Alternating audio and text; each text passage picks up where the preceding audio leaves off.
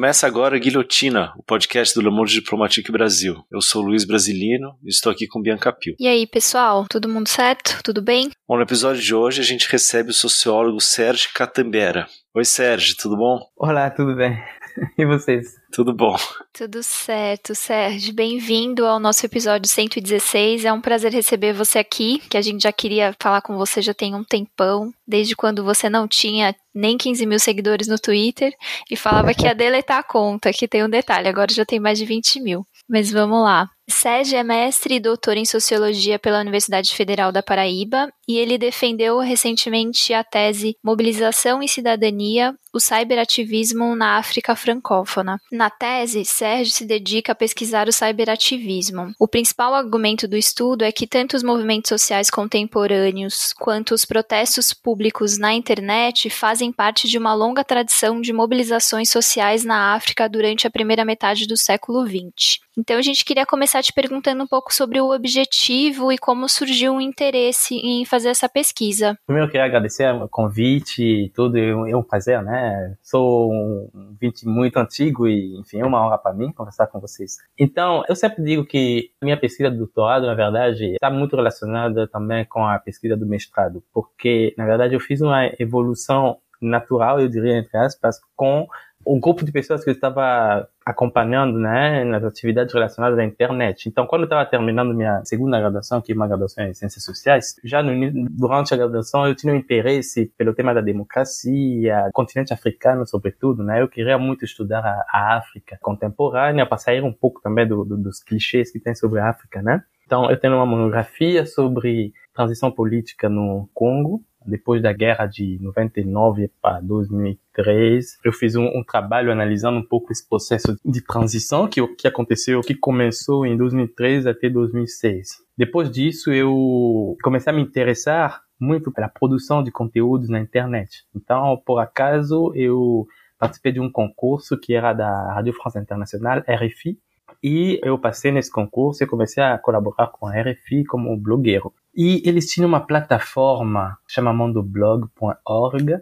onde eles reúnem diversos blogueiros africanos, né? A maioria de 85% são africanos e tem também outros de outros países, outros, outros continentes, mas a maioria é concentrada na África, até porque RFI é a maior rádio da África, é uma rádio estatal da França, mas é sua maior audiência está no, no continente africano e é a, a rádio mais ouvida também na África. Então eles têm essa plataforma, monoblog.org, que reúne mais de mil blogueiros. Na época era 600 blogueiros. E cada ano eles organizam encontros no continente, ah, em algum país, Dakar, Senegal, Burkina Faso e tudo, onde eles levam na época eles levavam os melhores blogueiros da plataforma, né? Bom, eu tive a, a, a oportunidade de viajar com a RFI em diversas ocasiões e ir lá e conhecer essas pessoas né, que produziam conteúdos digitais, né, conteúdos online. E nessas plataformas, na verdade, as pessoas têm a autonomia de fazer o que, de escrever o que querem, né, respeitando as leis, né. Você não pode fazer conteúdo antissemita, homofóbico, racista, porque tem que respeitar as leis, na verdade, da França como site francês e hospedado na França, né? Então, lá eu conheci esses grupos. Então, minha dissertação de mestrado é sobre essa plataforma de blogueiros.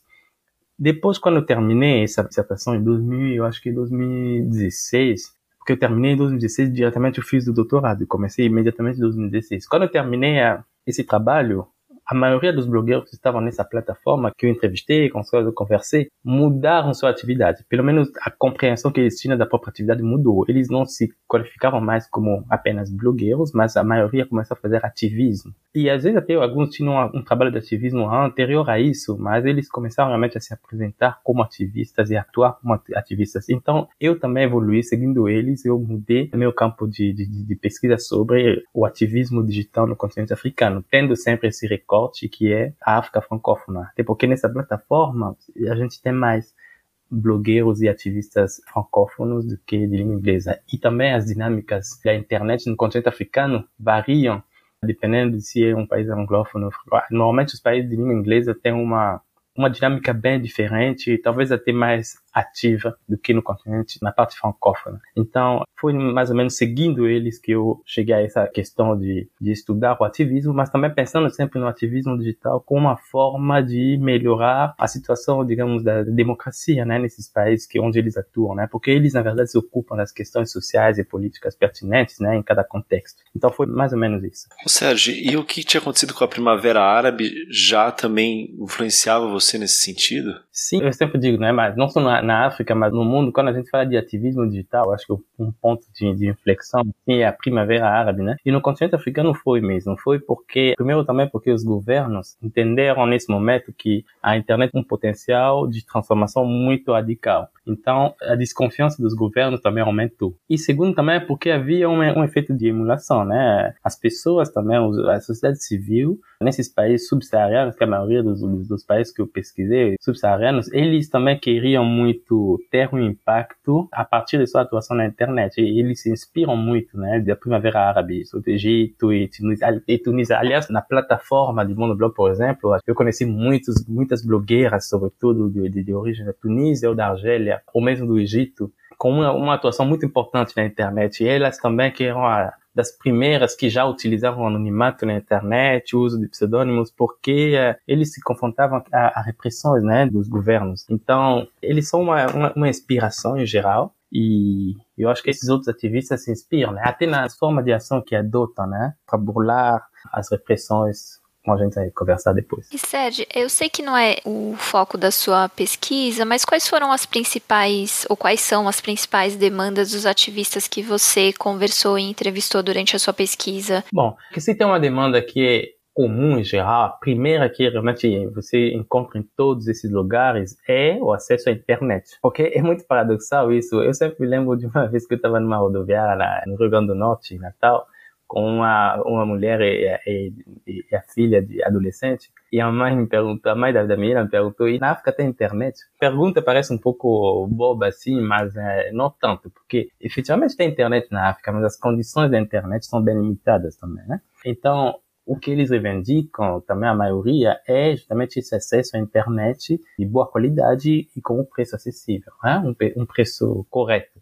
A maioria das empresas que fornecem internet são uh, sul-africanas ou francesas, né, das grandes maiores. Então, a qualidade em geral, ela é boa para quem tem muito dinheiro, né, para ter isso. Mas também tem, um processo cada vez mais de democratização, e, até porque as campanhas funcionaram, né, as campanhas de mobilização sobre isso funcionaram em diversos países. Bom, além disso, você vai encontrar eh, demandas específicas para cada lugar, né, como por exemplo, eu digo na Guiné, na Guiné uh, Conakry, que né, a Guiné-Bissau que é de língua portuguesa, a Guiné Conakry é de língua francesa, Lá, por exemplo, você tem reivindicações que têm a ver com o direito das mulheres, por exemplo, a escolarização das meninas, porque lá tem uma, uma coisa que é bem tradicional lá, quando uma família tem dois filhos, uma menina e um menino, eles devem escolher quem vai para a escola, eles escolhem um menino, e a menina não é escolarizada. Além disso, você tem também uma, uma questão na, na Guiné que é da excisão, né, que é das mutilações das partes genitais das mulheres, e eles, na verdade, eles têm essa coisa como uma prática cultural e ao mesmo tempo religioso. Então tem um grupo de ativistas que militam contra isso, né, mas encontram também muita resistência.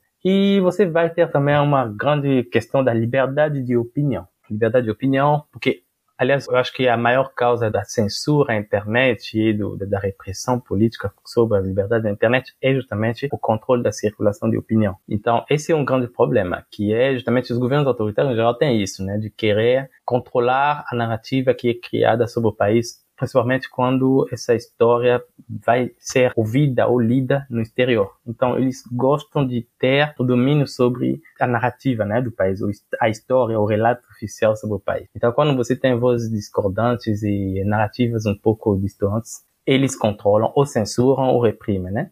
Então tem essas, essas questões, mas vai variar muito. Eles vão até a questão ambiental, vão tocar em vários assuntos dependendo muito das características específicas. Por exemplo, no Mali, ativista que eu entrevistei na região de Tombouctou, que é na cidade de Tombouctou, ela trata muito da questão um, étnica, porque lá eles tiveram, nos últimos anos, a rebelião Tuareg. Que é uma etnia do deserto, né, nômades no deserto, e eles tiveram essa rebelião que, inclusive até agora, né, tem várias, várias consequências né, no país. Até tem um filme famoso de, de, de Raman Sissako, Timbuktu, que concorreu ao Oscar, onde ele conta um pouco esse contexto, né, de, do autoritarismo um pouco religioso naquela região. Inclusive tem uma cena que ficou famosa de crianças jogando futebol sem bola, né? Porque era proibido jogar futebol naquela região. E Tombuctu também é a cidade dos manuscritos de Tombuctu, né, que são os manuscritos conservados lá das ruínas das antigas civilizações da região. Ô Sérgio, antes de avançar, seria interessante também a gente pontuar para os ouvintes o que, que é que você entende por cyberativismo, ativismo digital, né?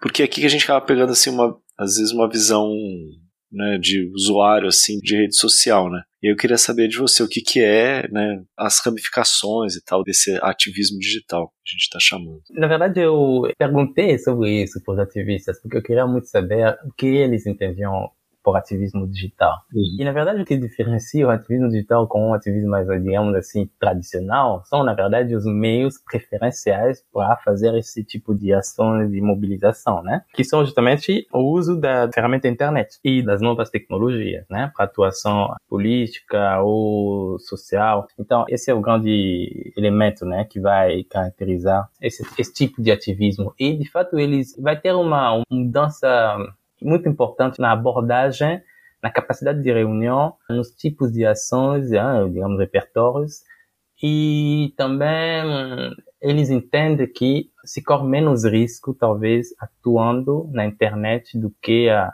fazendo um ativismo mais tradicional. Como se tivesse uma economia de risco aí. Então, a definição mais simples seria justamente o uso dessas novas mídias e da ferramenta internet como meu preferencial de atuação política a partir daí a gente pode desenvolver, mas basicamente seria isso. Eles entendem realmente que é uma coisa diferente, há uma atuação diferente, até porque demanda também competências específicas que são relacionadas a, ao uso de, de língua, uma, de, de, várias línguas também, de, de linguagens também adaptadas para essas plataformas, porque cada plataforma tem uma linguagem, então você tem que se ambientar um pouquinho, digamos, entre aspas, né? Você, você tem que mudar seu discurso a esse ambiente. Por exemplo, quando você tem o uso de memes.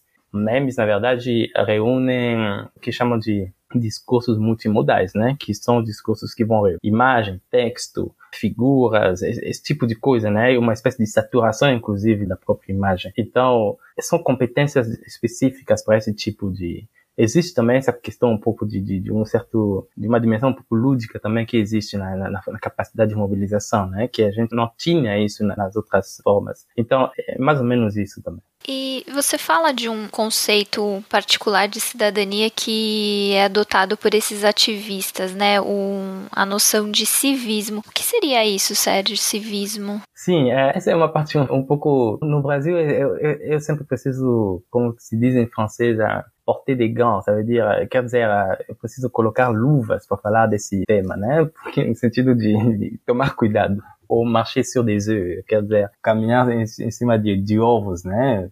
Porque civismo no Brasil tem uma imagem muito pejorativa por ser relacionado a uma época né, da, da política brasileira que é da, da, época da ditadura e da época em que, por exemplo, nas escolas tinha uma, uma acho que disciplina de, de, de, educação moral e cívica, né, alguma coisa assim. Enfim, a ideia é que caracteriza um certo autoritarismo, uma espécie de lavagem cerebral ou de, de, de de doutrinação, né, das crianças ou das escolas. Mas que eu digo, que eu notei quando eu estava conversando com a maioria dos ativistas, isso bem no porque antes de começar o doutorado já tinha realizado algumas entrevistas, então eu, eu percebi que eles tinham uma noção de civismo, de cidadania que era bem diferente. Por exemplo, uma ativista muito importante, advogada, mora em Paris e tudo, é africana, mas mora em Paris e atua no continente africano. Ela me dizia cidadania como ação para a cidade. Eu, eu fiquei um pouco como? Ela diz cidadania como ação para a cidade, não no sentido de, de militância política, mas cidadania como ação para a cidade. É isso que ela entende. Eu achei ação para a cidade. Interessante isso. Então, ela estava colocando uma dimensão um pouco voluntarista né, na, na cidadania. E depois, conversando com outras, eu, eu vi a palavra, conceitos como cidadania, vigilância cidadã, que é uma coisa, na verdade, se você analisar países como países mais avançados em termos institucionais e tudo, com tradições institucionais bem fortalecidas, e o controle das instituições, o controle do governo, sobretudo, se faz por instituições estabelecidas, como, por exemplo, Corregedoria, o Ministério Público, Polícia Federal, você tem em diversos países, você tem Tribunal de Contas, você tem isso, né? Você tem organismos de accountability também, você tem mecanismos de accountability que estão aí. Nesses países, em geral, o Estado tem certas carências, né? Você tem muitas vezes Estados falidos e não tem esses mecanismos naturais, digamos, de controle, digamos, eh, mecanismos que são próprios do governo. Então, a sociedade civil assume um pouco esse papel. Os cidadãos entendem que eles precisam atuar nesse sentido. Então, o que me interessou era entender por que eles estavam trabalhando com uma noção de cidadania como civismo e não no sentido pejorativo. Então eu tive que investigar também a história do conceito. Aí eu tive que remontar a, uma, a essa relação né, que a gente tem na África francófona com a França né, e com a noção da cidadania também da França. Então isso é importante para a gente entender o que é civismo. Porque na tradição francesa, a cidadania engloba essa dimensão dos direitos que é um, conceito mais popular no Brasil, né, dos direitos de cidadania, e também lá implica também os deveres do cidadão, né? Que na verdade em todo lugar implica isso, mas você tem no Brasil uma ênfase especial sobre a questão dos direitos do cidadão. Só que, por exemplo, em, em países como a França, em geral, o que se tem é os direitos do cidadão, mas sobretudo os deveres do cidadão e tem a ver com a história do país, o modelo de, de, cidadania que eles escolheram, que também é esse modelo um pouco... Bom, quando você pensa, por exemplo, na, na imigração, a França tem um modelo chamado de assimilacionista, que é, na verdade, você chega na França como estrangeiro e se conforma e se transforma, abandona seu passado, abandona sua história e sua tradição e se torna um francês. Você, então, tem que fazer esse esforço. Hein? Numa, justamente no processo pessoal e e político de civismo mesmo, de você se adequar a isso. Então, o que eu fiz, na verdade, era compreender do que, que eles estão falando, desse conceito, porque é, cada vez que eu conversava com colegas ou professores, a gente entrava nesse momento onde o civismo não fazia sentido para os meus colegas daqui, era pejorativo. O que eu fiz não era, não foi emitir uh, julgamentos, né, ou ter, julgar um pouco esses ativistas de que eles não estavam entendendo o que era cidadania, ou que eles, eles tinham uma interpretação errônea e tudo, mas na verdade o que eu queria era compreender o que para eles isso significava naqueles contextos. Então, entender o contexto justamente das, das, dos limites da, da accountability, né, que são limites institucionais e como a sociedade atua nesses casos, né, e como eles atuam. Mas também tem uma parte no, no, no, trabalho onde eu converso com um ativista muito importante lá do Costa do Marfim e ele fala, por exemplo, do papel do ativista de ajudar os políticos, por exemplo, hein? De, de, de, ser uma espécie de, de colaborador do político para melhorar o país. Então, eles entendem que, na verdade, eles não têm a obrigação de ser oposição ao governo o tempo todo. Eles precisam, na verdade, ajudar a construir ou a reconstruir o país. Então, é também uma postura muito voluntarista também, né? Um pouco de se colocar nessa posição de um pouco assessor, um pouco. Essa é a parte também que foi um pouco controversa, né? Inclusive entre os ativistas também gera um pouco de, de,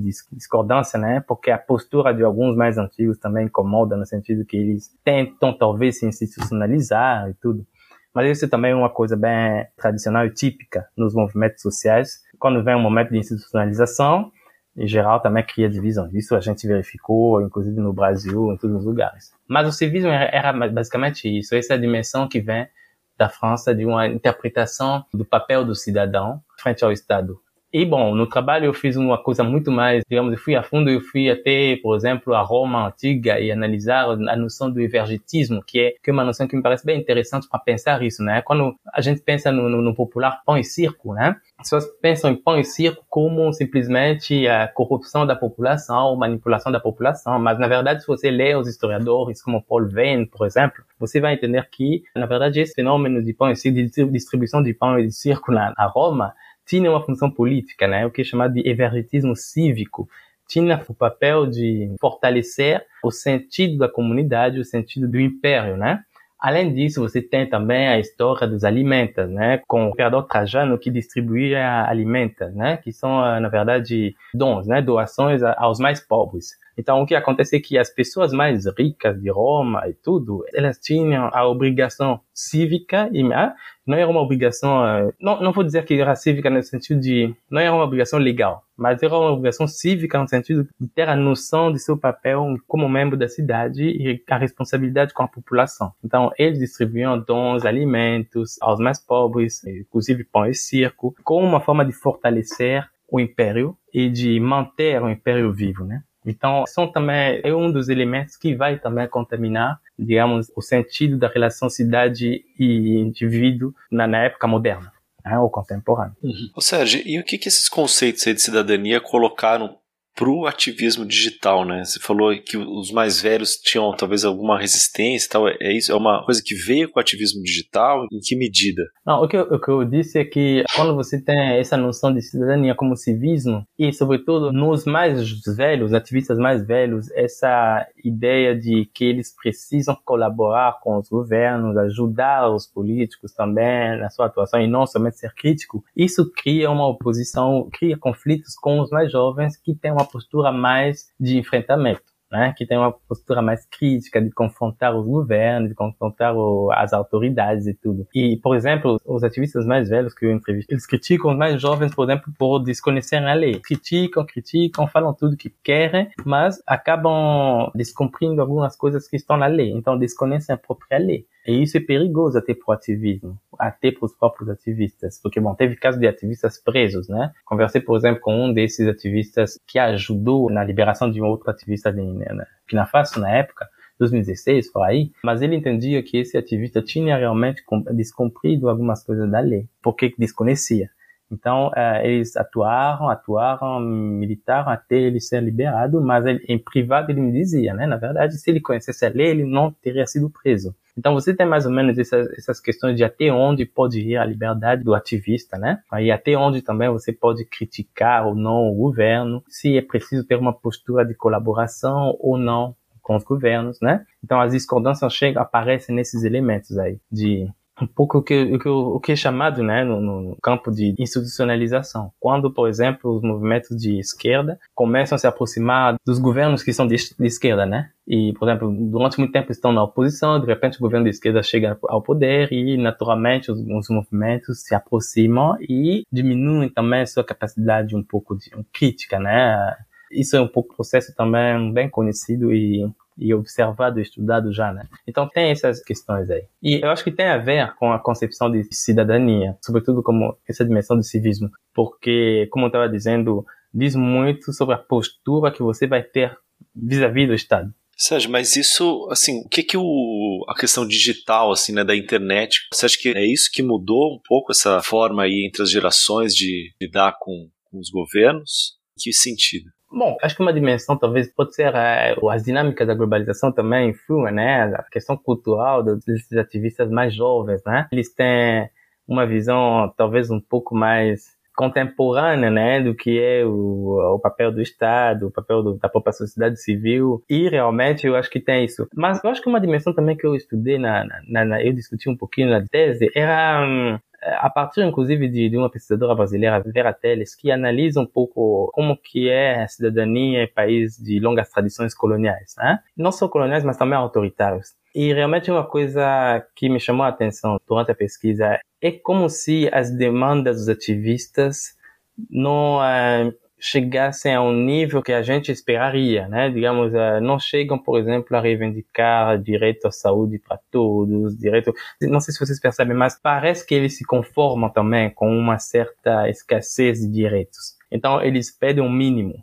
E como seria, se pedir um mínimo seria direito à internet, liberdade de expressão, etc. Mas não chega. Até por isso também que eu achei pertinente falar desse civismo e não necessariamente dos direitos de cidadania e eu acho que tem a ver também com a situação colonial. Eu me lembro até de, de trabalhar muito com o texto situação colonial de, de, de, Balondi. Uh, mas é como se realmente questões como direitos sociais não são as demandas mais prioritárias. Estão mais na, nas demandas mais o que até diria interesses utilitaristas, no sentido do que, que vai ajudar a gente a atuar, até a fazer esse mínimo de ativismo. Quer dizer, internet, liberdade de expressão.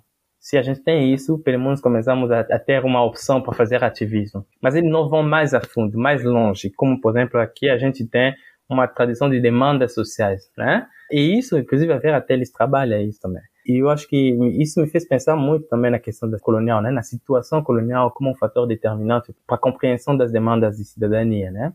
As pessoas que têm muito tempo também, porque a maioria aí dos países africanos saiu dos anos, nos anos 60 do, da colonização e tiveram experiências autoritárias durante 30 anos, 40 anos. Então você tem ali é, uma população que não tem uma experiência muito direta com a democracia em si, com as liberdades, os direitos e tudo. Então é, isso vai influenciar sim acho que vai influenciar, sobretudo nos mais jovens, uma vontade de querer mais e nos mais velhos um certo conformismo eu noto, isso realmente aparece na, nas conversas. E você comenta no, no, acho que no início da sua tese, que é bastante comum quando se aproximam os períodos eleitorais, os diferentes governos no, no continente africano eles fazem um bloqueio da internet, né, para a população. Acho que é, tem um termo que é shutdown, alguma coisa assim. Uhum. Essa atitude desses governos mostra um pouco a centralidade da internet para circular informações e principalmente para fazer oposição aos governos?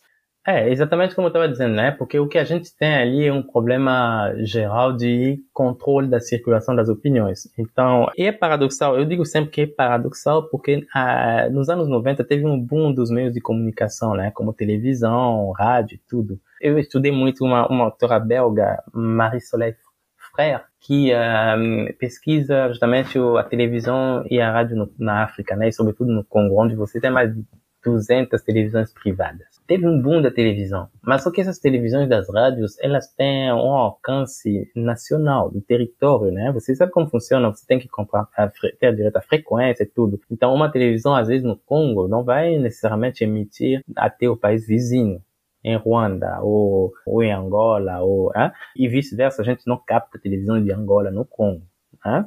mas a internet não tem esses limites portanto uma coisa que se observa nesses países é que eles não fazem uma censura muito dura às televisões e às rádios, porque a opinião desses meios fica no território, onde eles têm mais ou menos controle sobre a narrativa. Inclusive que a narrativa pode sair do roteiro que eles gostariam, mas não vai ter tantos efeitos assim porque está no país. Agora a internet, como a Primavera mostrou, tem uma capacidade de mobilização da diáspora também, e a diáspora, por sua vez, tem uma capacidade de levar essas faltas aos meios de comunicação global. Quando, por exemplo, você tem uma repressão acontecendo no, no, no Congo, no, em Camarões, e isso aparece na, no canal RFI ou na, na, na televisão TV5 ou France 24, isso é um problema muito mais importante para esses governos do que se isso aparecer na televisão privada da cidade de Yaoundé ou da cidade de Dakar que aí vai ter influência sobre essa opinião negativa sobre o país vai vai aparecer e vai ter influência sobre as empresas internacionais que têm negócios no país, sobre políticos de outros países, outras potências que têm que prestar conta, né? Por exemplo, você tem muitas mobilizações aqui que acontecem em países como Inglaterra França de da população desses países dizendo mas por que vocês estão colaborando com governos autoritários, né? Essas questões criam incômodo. Eu vou dar até um exemplo mais mais recente. Quando morreu semana duas semanas o ditador lá da, do Tchad, o Idriss Déby, o Palácio do Élysée, na, na, França, emitiu um comunicado dizendo que tinha perdido um amigo fiel e um parceiro, né, importante na região do Sahel e tudo, né, que é o deserto do, do, do, do Saara. E isso foi uma, gerou uma polêmica na África e na França também, porque nos meios também da França, porque uh, o governo francês estava dizendo que tinha perdido um amigo fiel e esse amigo fiel era um ditador de 30 anos. E o mais problemático ainda foi durante os, o, o velório do presidente Idriss Déby, Macron fez a viagem para o Tchad e mais ou menos que legitimou a sucessão, que foi uma sucessão de pai para filho, né? E isso gera uma narrativa nova sobre esses países, né? Que vai ser um problema não só nacionalmente, mas também nos países ocidentais. E aí o governo da França vai ter que prestar contas também à sua própria população, explicar essa colaboração com o autoritarismo no continente africano. Então, o que acontece é que os governos africanos, eles bloqueiam a internet porque a internet faz circular uma opinião que é mais diversa, mais plural, menos controlada, né, sobre o que acontece no país. Então, já quando a, a, se aproximam as eleições, você sabe que vai ter opiniões questionando, por exemplo, o, o, caráter legítimo dos resultados, né? Por exemplo, se você tem no Congo Brazzaville, no, no ano passado, no início do ano, ano passado, o presidente eleito com 90% dos votos, as pessoas vão discutir sobre isso. E, e, teve bloqueio no Congo, Brazzaville, no caso, da internet. Então, o que acontece é que, quando você tem dois, três meses antes das eleições, os governos bloqueiam a internet. Durante todo o período eleitoral, a internet não está não tá aberta para a população em geral. Eles ficam, ela fica mais, digamos, as pessoas que têm acesso vão ser os bancos, hospitais, serviços essenciais, né?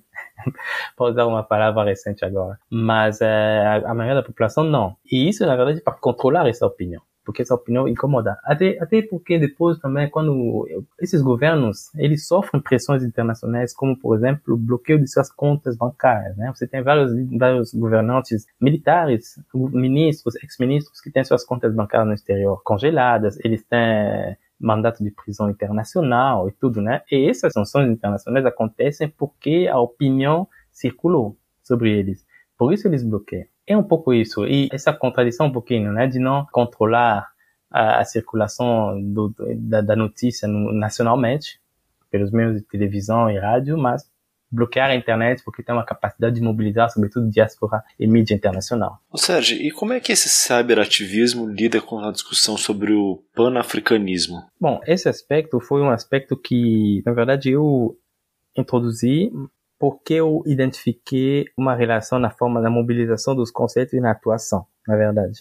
Né? Foi também uma abordagem um pouco pessoal também, de propor, na verdade, uma leitura também sobre o ativismo. O que eu percebi quando eu estava analisando é que eles, os ativistas, eles atuavam além das fronteiras, né? Eles não entendiam os, limites geográficos, os limites do Estado como algo que poderia impedir sua atuação em, diver, em, diferentes temas. Por exemplo, essa questão que a gente estava conversando agora do, do shutdown, em geral, quando acontece um shutdown como ocorreu em Camarões em 2017, eu, que eu não lembro agora da data, mas eu sei que teve interrupção da internet durante 200 dias, né? Em Camarões, que é a maior duração de um shutdown no mundo até agora que teve uma parte do anglófona do país que queria fazer, queria se separar do resto do país, né? E na verdade, quando isso acontece, os, os ativistas de outros países se mobilizam sobre essa questão. Eles começam a reportar isso, esses fatos, esses acontecimentos, até que a internet seja restabelecida, eles vão falar disso.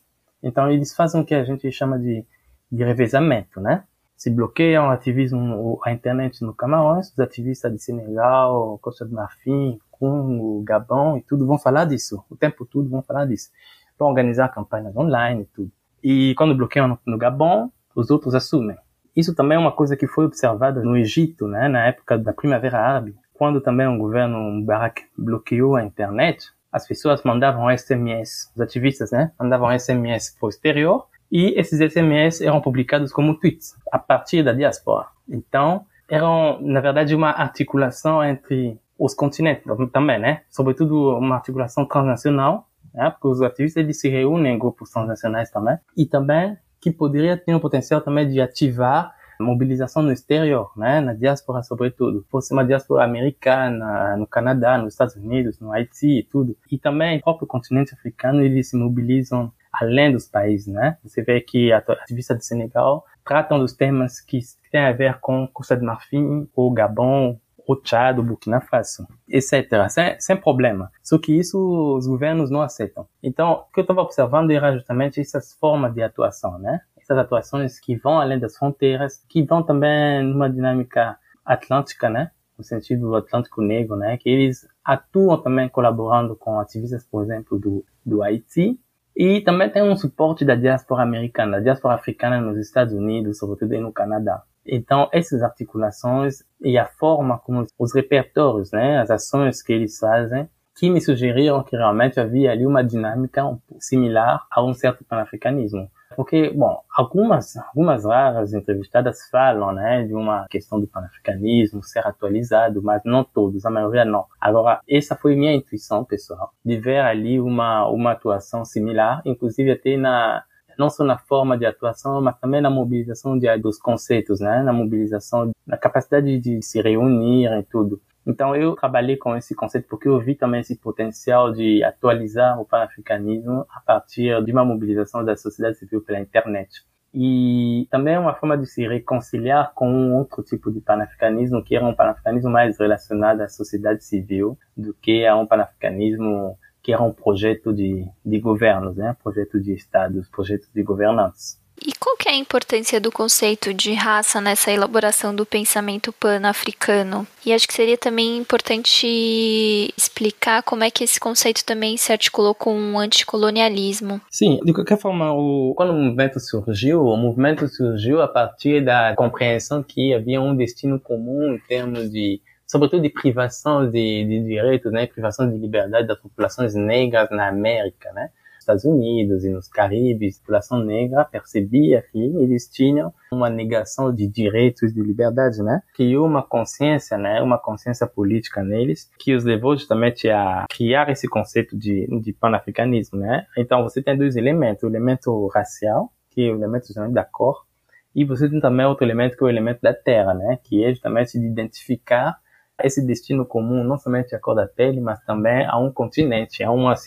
um lugar geográfico, né? Que é justamente a África. Essa é uma concepção que justamente é criticada também depois, né? Por ser ao mesmo tempo, entre aspas, racista ou racialista e retornista, né? No sentido de que prega um retorno. Mas o que é interessante, na verdade, aqui é pensar justamente essa mobilização que se faz, essa mobilização que se faz a partir desses dois conceitos. A união de um de destino, a partir dessa identificação com a cor, e a identificação de um lugar que representa uma espécie de, de, de, de, de mãe pátria, né? Alguma coisa assim. Mas uh, o que eu achei interessante, por exemplo, no ativismo digital, era que, dos africanos, era que quando eles estavam fazendo essas reuniões, quando eles começaram a se mobilizar internacionalmente e a trazer grupos de, de ativistas de outros países e tudo, além das fronteiras, eles naturalmente entenderam que eles precisavam convidar também os ativistas do Haiti. Isso me pareceu surpreendente, porque no Brasil a gente tem às vezes o senso comum das pessoas pensarem que Haiti é, é África.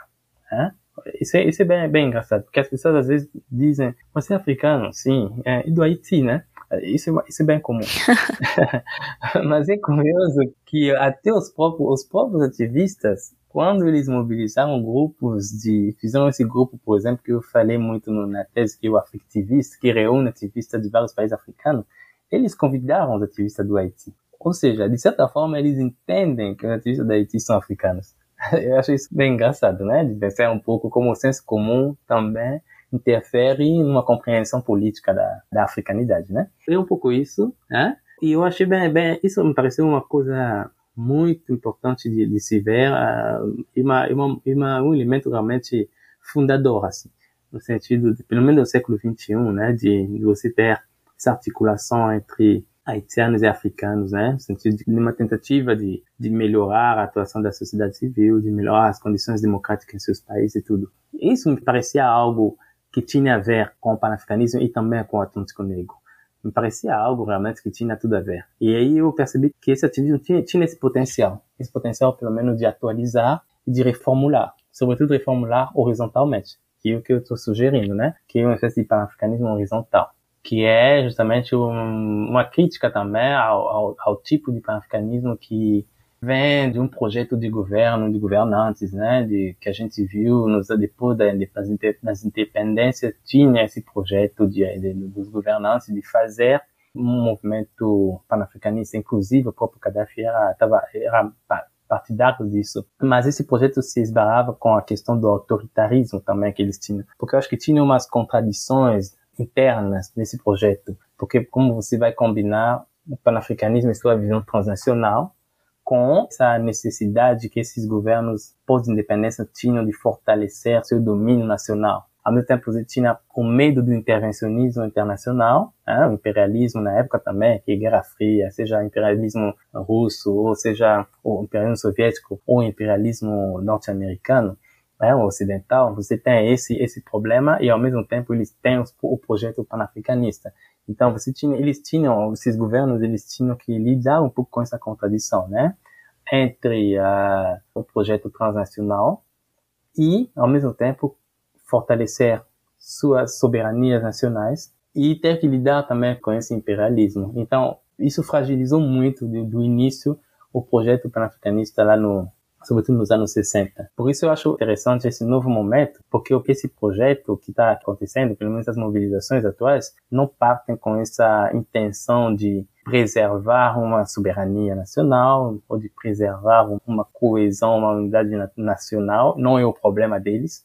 E eles também não têm que lidar com essa questão do imperialismo, né? Porque mas a sociedade civil não tem essa. O que a gente observa agora é que a sociedade civil não tem essa preocupação lá de ter que lidar com o imperialismo norte-americano, o imperialismo soviético. O que eles querem é democratizar o continente. Democratizar, trazer realmente benefícios sociais e políticos, né, para as pessoas. Então eu acho que tem essas novas definições, né, como as coisas estão se apresentando aí. E como é que o debate do panafricanismo se dá aqui no Brasil? Qual é a trajetória do conceito aqui?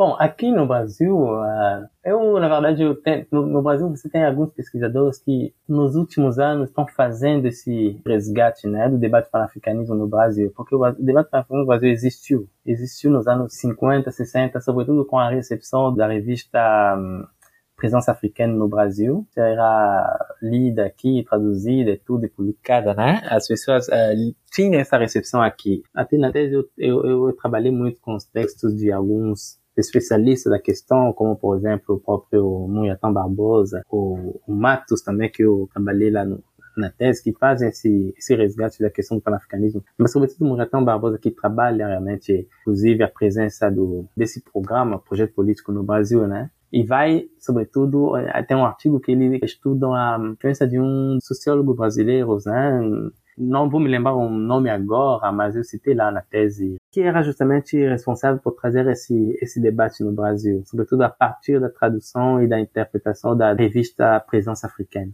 né? que era uma revista justamente que tinha os textos, de, de que trazia os textos de Césaire, de Senghor, né? de, de vários autores do, do, do panafricanismo, da negritude, né? e trazia esse debate aqui no Brasil. É o Ironides Rodrigues? Perfeito, perfeito. E, infelizmente, eu acho que a trajetória do, do campo da sociologia, do, das ciências sociais no Brasil, acabou uh, também apagando um pouquinho essa, essa presença, não somente negra, mas também essa presença teórica, né? Primeiro que o campo da sociologia das, das ciências sociais no Brasil opera também com o um apagamento não só dos autores, das autoras negros e negras, mas também das próprias questões relacionadas ao racismo, à africanidade. Então teve esse, esse movimento e, bom, ultimamente o que a gente está observando é justamente esse resgate, né? Esse interesse novo. E esse interesse está se dando justamente pelo resgate também de trajetórias de pessoas como Eunice, né? E isso a gente está vendo cada vez mais. Mas eu digo, né?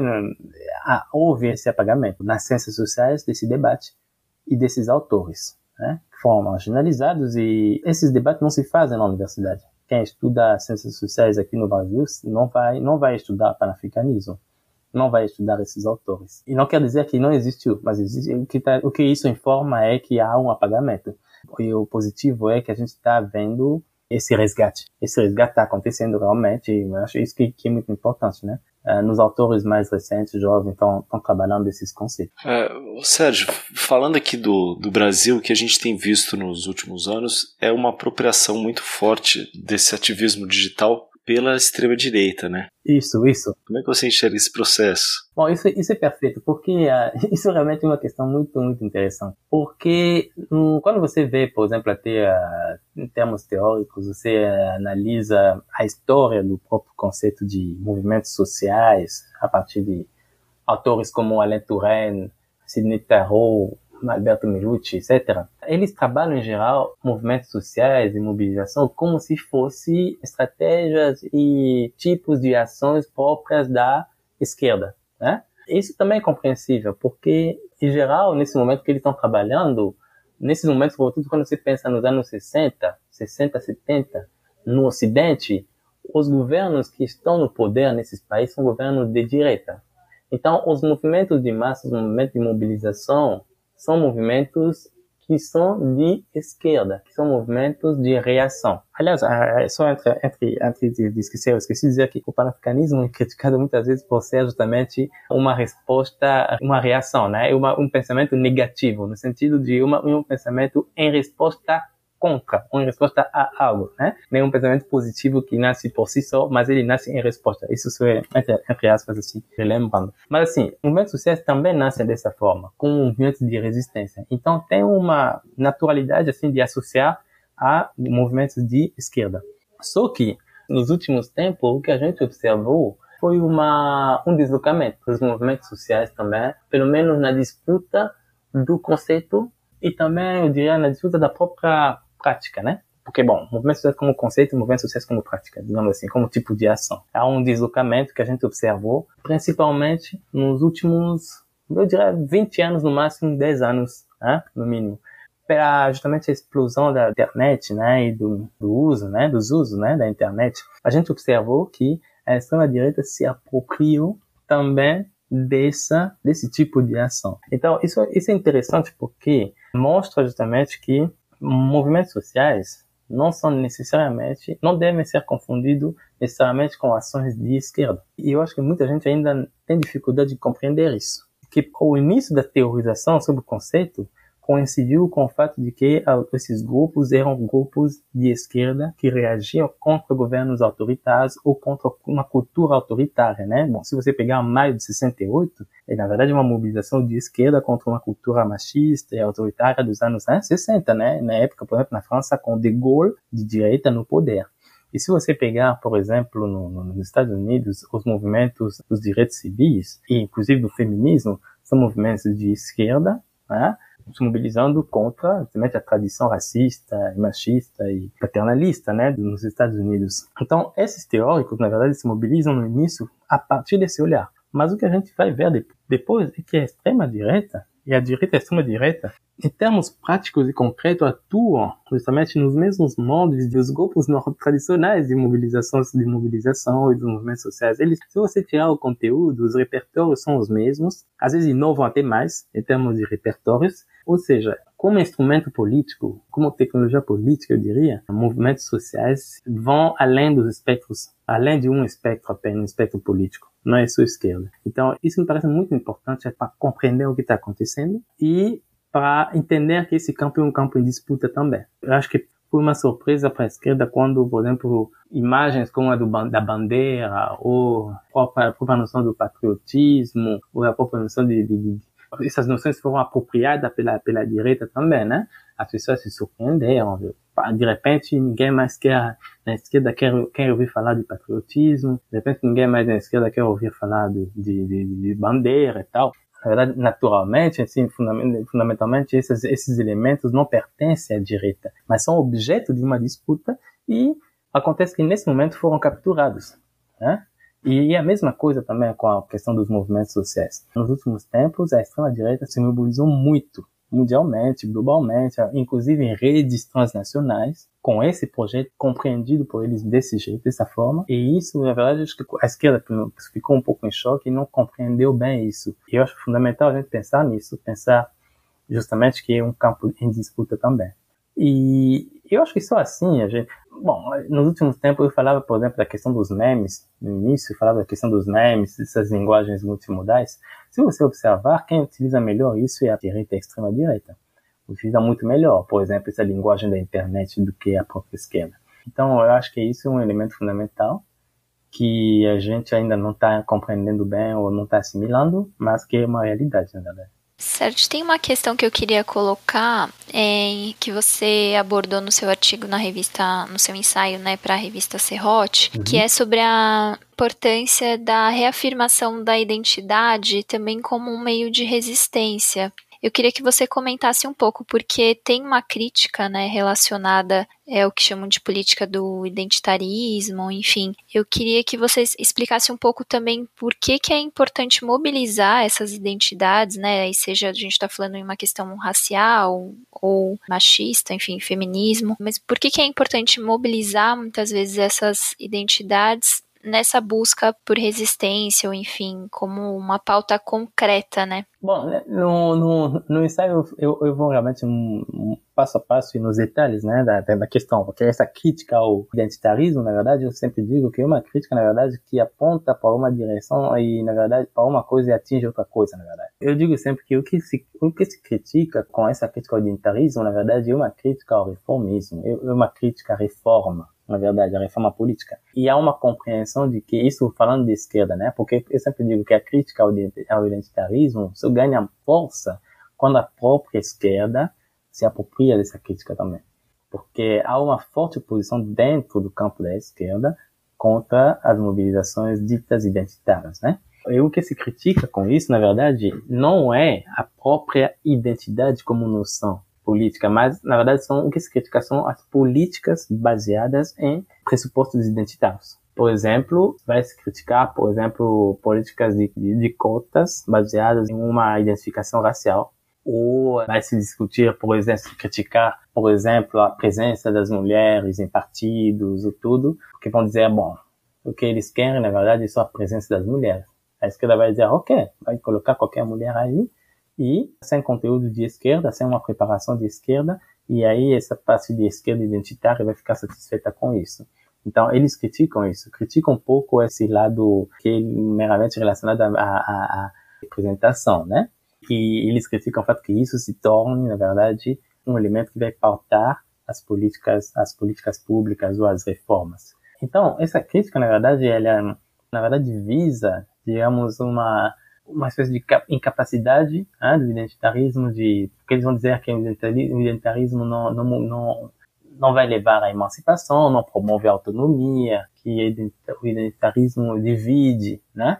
Como se as outras pautas, as outras demandas também não dividissem, né? Bom, por exemplo, no, no, no campo do, né, da esquerda, eles opõem muito demandas identitárias com demandas relacionadas às classes, né? Com políticas relacionadas a uma luta de classe. E dizem, bom, a luta de classe pelo menos vai nos levar há uma emancipação, a revolução, etc, etc. A identidade não. A questão identitária não. Ou seja, na verdade, o que se critica aqui é o caráter reformista, meramente reformista das, das políticas identitárias. Se a política identitária levasse à revolução, talvez discutissem menos, né? Ou criticassem menos. E isso que está em questão, na verdade. Esse caráter um pouco reformista e, e o que eu mostro no texto é justamente que essas reformas as pessoas que vivem anos e anos de exclusão e de invisibilidade e discriminação, esse tipo de política baseada na identidade tem um efeito muito libertador, até de dar autonomia, até emancipatório. Claro que não vai trazer a revolução, mas por que que precisa necessariamente trazer a revolução agora? Essa aqui é a questão, na verdade. Aí eu, eu trago exemplos, né? Eu dou exemplos de, de, de, de por que esses esses elementos são importantes, né, de, de, de, reforma. Por exemplo, quando você pensa na, no artigo que eu citei lá, que é o artigo raça e paparicação nas escolas e tudo, que mostra como criança nas escolas creche e tudo, escolas fundamentais, assim, uh, recebem carinhos diferenciados de acordo com a cor da pele, né? E isso gera sentimentos duráveis, né? O complexos, o o sentimento de inferioridade duráveis, né, nessas crianças. Bom, tem, tem tantos exemplos que a gente pode dar, né? E, enfim, é um debate que eu, que eu acho tão, tão, é, que é mal colocado no sentido de que é, ataca o reformismo e ataca a reforma como se não fossem coisas importantes. Porque existiria também uma forma muito, muito, muito básica assim, de mostrar o impacto real né, das políticas de cotas, por exemplo.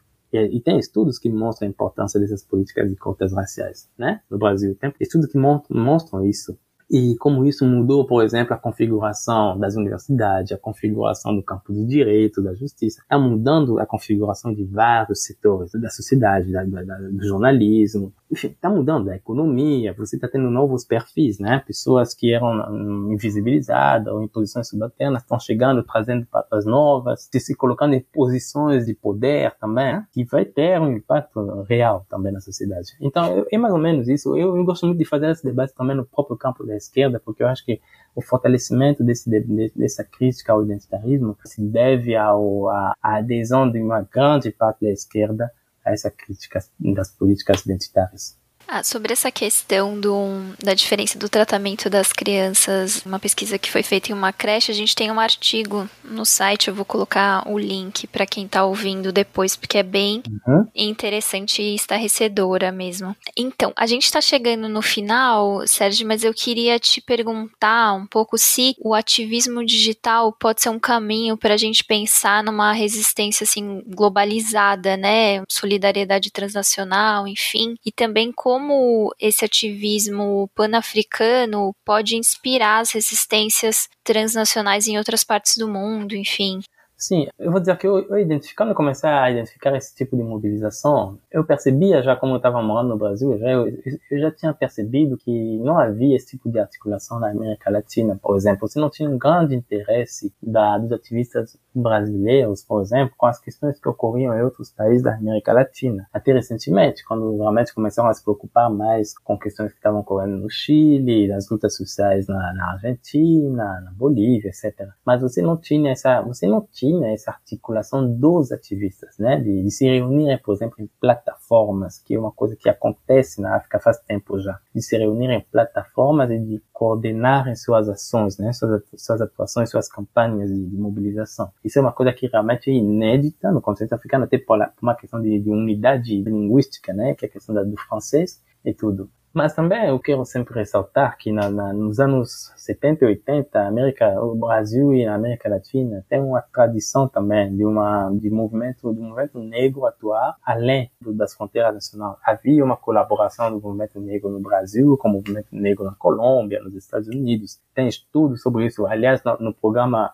um dos programas passados, o Cristiano Rodrigues falou disso, que tem um livro Afro-Latino de Movimento que mostra exatamente esse histórico né, da cooperação entre o movimento negro no Brasil e o movimento negro da Colômbia, dos Estados Unidos, havia essas trocas. Mas o que você observa também é que ah, é um paradoxo, porque com, com o advento da internet era, era possível imaginar justamente um fortalecimento desse tipo de ações, mas o que a gente observou foi uma, um afrouxamento, digamos, um, uma espécie de, de apagamento dessa questão e nos últimos tempos está retornando. E eu acho também interessante porque a gente já está observando também novos grupos surgindo. Por exemplo, eu conheço um grupo que está de, de, de atuação que é indígena, né? Que eles estão criando, por exemplo, um dicionário online das línguas nativas, das línguas indígenas. É um dicionário colaborativo que está disponível online.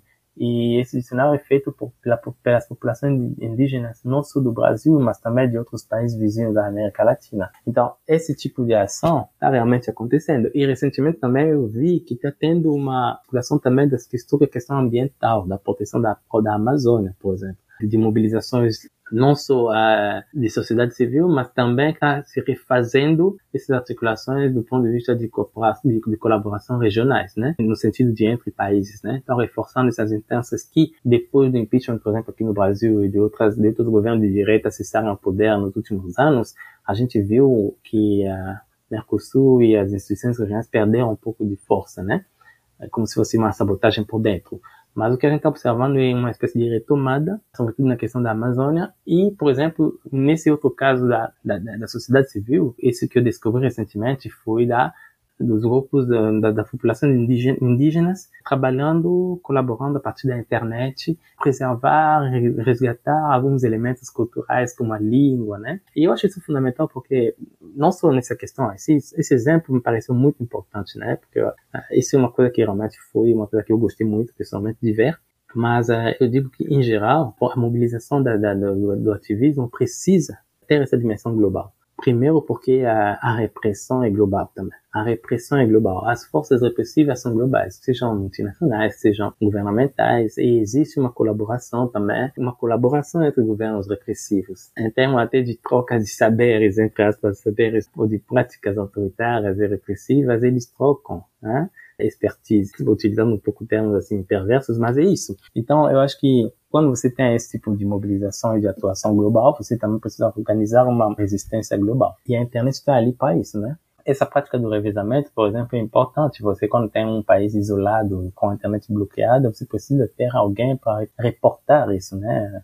Reportar no sentido de publicar, né? Trazer luz sobre esses fatos, esses acontecimentos. Então, nesse sentido, eu acho que a tendência realmente é essa, essas mobilizações. Inclusive, até no, no ensaio sobre, no ensaio da Serrote, tem um, uma parte do texto que se chama Contra a Soberania. E eu mostro justamente como o ativismo digital coloca em questão as noções tradicionais de soberania, né? Na tese também eu trabalho um pouco com isso, porque justamente parecendo cada vez mais evidente que a sociedade civil não vê limites físicos e regionais ou nacionais à sua forma de atuação, à sua crítica. A gente viu, por exemplo, aqui no Brasil, em 2019, os brasileiros na internet se mobilizarem muito junto com os ativistas do, do Chile quando teve aquelas mobilizações incríveis, gigantescas no Chile. Então, essas, essas questões estão acontecendo e, de qualquer forma, os governos estão tendo que refletir sobre a sua própria compreensão da soberania e do, dos limites né, da cidadania ou da soberania, até onde os, os, os cidadãos podem atuar. Então, eu acho que isso é uma tendência aí.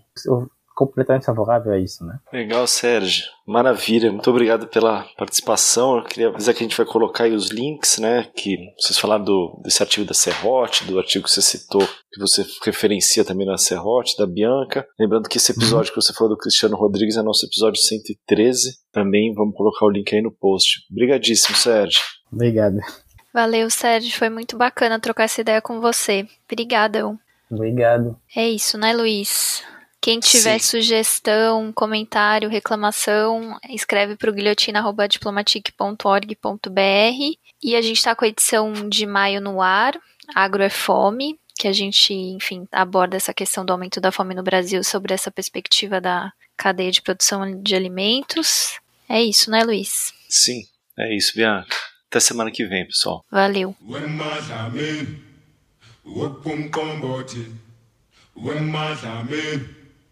Upumkombothi wemadlamini.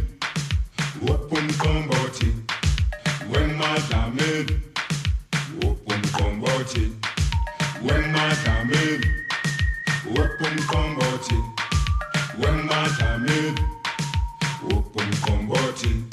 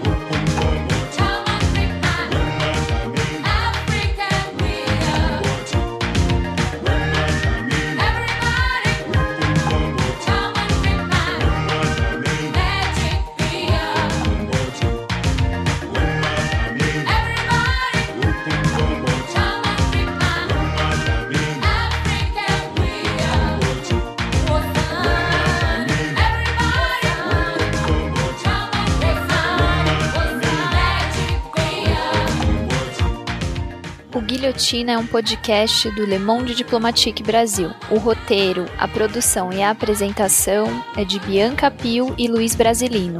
Edição de Domênica Mendes.